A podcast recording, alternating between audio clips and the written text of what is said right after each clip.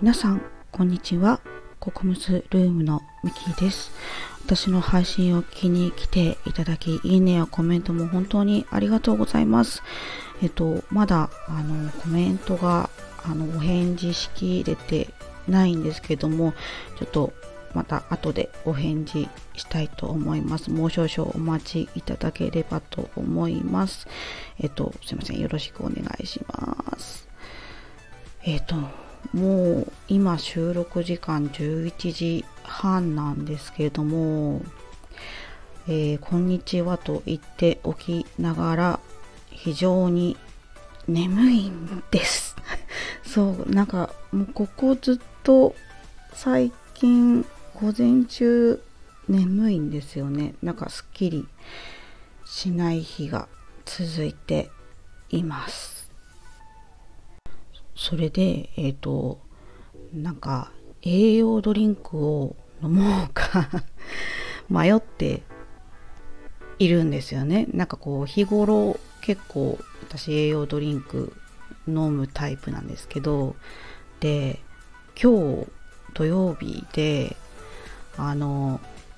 栄養ドリンクを飲んで気合を入れるべき日なのかどうか なんか無駄に葛藤して。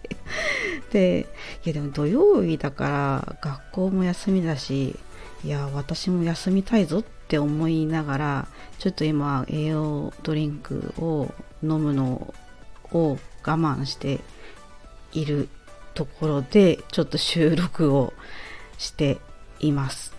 もうほんとどうでもいい余談なんですけども、今回もどうぞよろしくお願いいたします。えっと、今回は、あの、血液型のお話をしてみたいなっていうふうに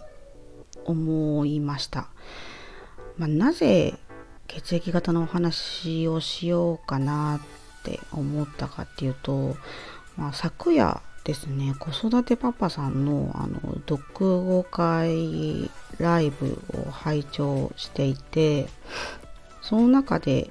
あの、まあ、血液型の話がちょこっと出てきていたから私結構血液型のお話って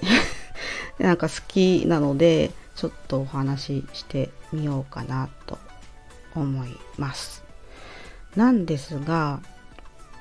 ちょっとなんかこう原稿、まあ、原稿下書きをまとめていったらちょっとうん何血液型の何を話そうかちょっと2択ですごい悩み始めていってまず、えー、1つ目が私の血液型はについてのお話そうでそれを考えていたら2つ目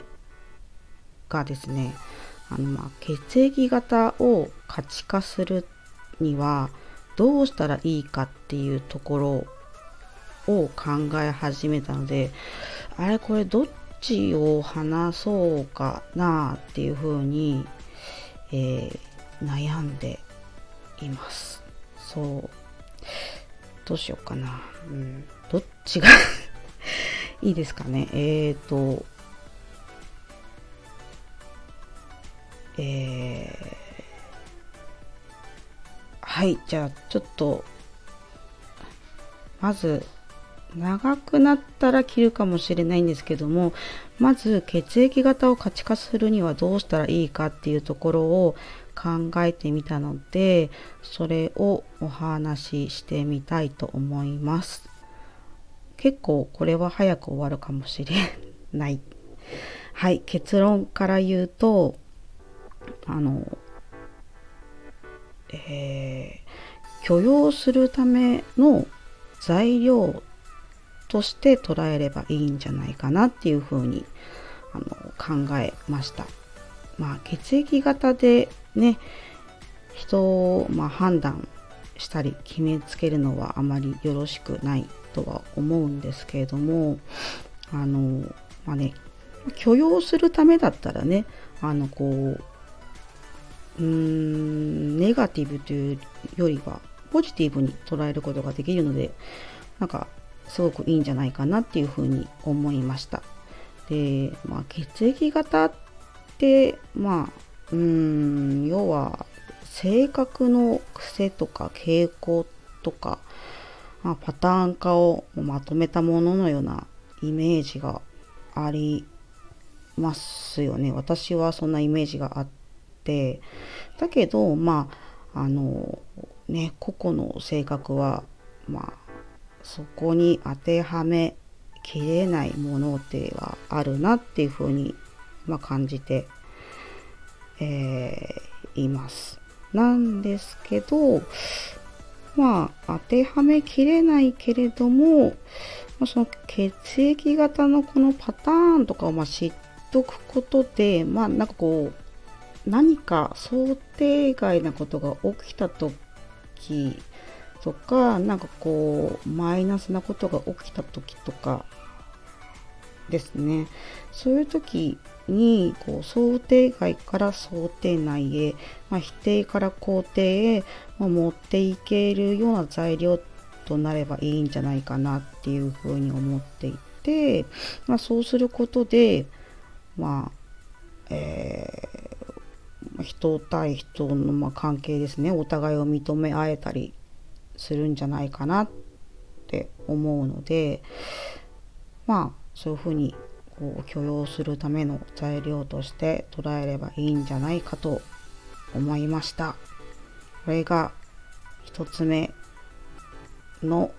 えー、血液型を可視化するためにはどうしたらいいかっていうところですね。はい。で2つ目が私の血液型はについてなんですけれどもこれはどうしよう興味がある人がいるのかどうかがわからないっていうか興味うん一応話してみますはいえー、っとですね私の血液型は B 型になります。そう。で、ちょっとね、あの、なんかこう、私自身の家庭環境、特になんかこう、兄がちょっとユニークな性格をしているので、ちょっとそこも話してみようかなと思います。まず、私が B 型っていうのはまあ、まあ、両親は何型かっていうとこから来るんですけども、まあ、両親がですね、まあ、両方とも AB 型なんですよ。そう。父も AB 型、母も AB 型。そう。で、兄が A 型なんです。で、私が B 型なんです。で、4人家族ですね。そう。だから、兄は AA の A 型で私は BB の B 型でこうパックリ分かれるわけなんですよねそうだから性格も結構結構真逆？に近いぐらいち違くて。そう。でなんかね兄の性格はなんか本当になんかこうよく書かれるようなこう A 型っていうような性格をしていてもう几帳面で、うん、計画的に行動ができてなんかルーティーンとか習慣化が得意ででなんかこう自分に自信があるタイプなんですよね。そうそうそうそう。一方、まあ、私はっていうと、まあ、私も、まあ、結構まあ B 型書かれるようなこと当てはまるんですけれどもあのうんまあ几帳面とは反対に割と客観的に見るとあのズボラな性格をしています。行動自体は丁寧なんですけれどももうすごくすごくマイペースなんですよね。なのであの見る人によってはダラダラしているように見えるという感じです。であの兄は、ま、計画的に行動できる一方で私は思い立った時に行動するタイプで習慣化は苦手なんですよね。でうん兄とは違ってなかなか自分に自信が持てないタイプなんですよね。そう同じ家庭環境なのにまあここまで違うかっていうぐらい違うっていうね感じで不思議だなっていう風になんかとっても感じています。でまあちょっと兄のことを話すと結構ね面白い兄であでも結構無口なので無口なのであまりねあの成長してからは話す機会が減ってしまったんですけどあのその計画几帳面と計画的に行動できるとかから来てるのかななんかこう趣味がぶれないんですよね。そう。で、えー、兄の趣味があの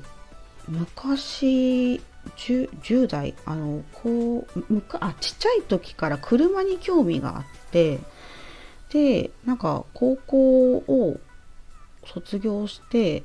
就職をするんですけどあの、まあ、就職する時にあのおそらくあなんですけどあの両親からあのお金を借りてあの車自分の車を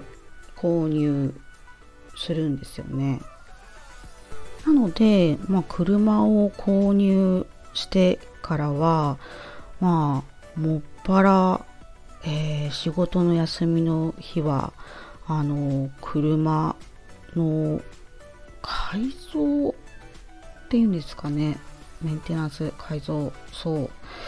ま、それをひたすらやっていてあの本当ストイックでで、まあ、就職したのが18歳とか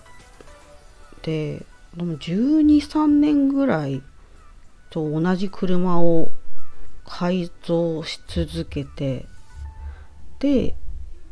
何を改造するかっていうとまあよりスピードが出るように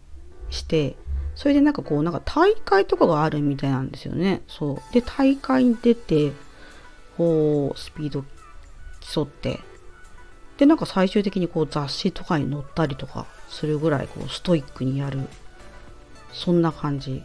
でした。なんですけど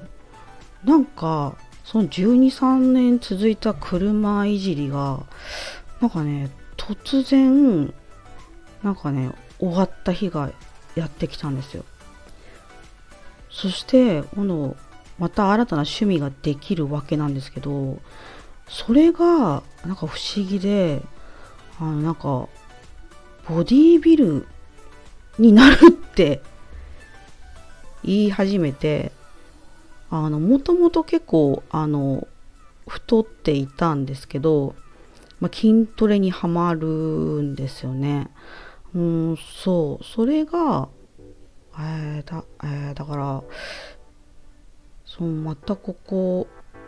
多分今も筋トレしてると思うんで多分123年ぐらいやってると思うんですけど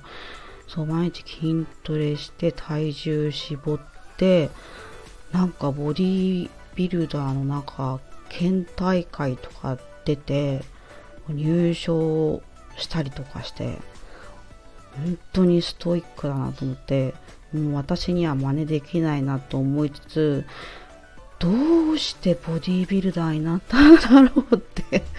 あなりたいと思ったんだろうってなんか不思議に思うんですけどなんか聞くに聞けずそのままになってるっていう感じです。なんかうん兄とは本当にずっと会ってないし話してもいないのででまあ会ったとしてもやっぱ無口だしなんか表情もちょっとなんかね怖いのでちょっとなんか勝手に苦手意識を持っているんですけれどもでもなんかねそういう性格を考えると改めてあのリスペクトすべきだなっていうふうに思いました。もう私の血液型の話はどこに行ったんだって感じで ちょっと話したいことを後半は話しちゃいました。はい。そんな感じで今回の収録は終わりにしたいと思います。えっ、ー、と今回はえっ、ー、とですねえー、まず話したのが血液型を価値化するにはどうしたらいいかっていうこととあと後半は私の血液型についてと with 兄の話をしました最後まで長尺配信を聞いてくださり本当にありがとうございましたちょっと眠気覚めてきたかなどうかなまだちょっと眠いです。はい。あの、皆様、あの、もうお昼ですけれども、午後も素敵な一日になりますように。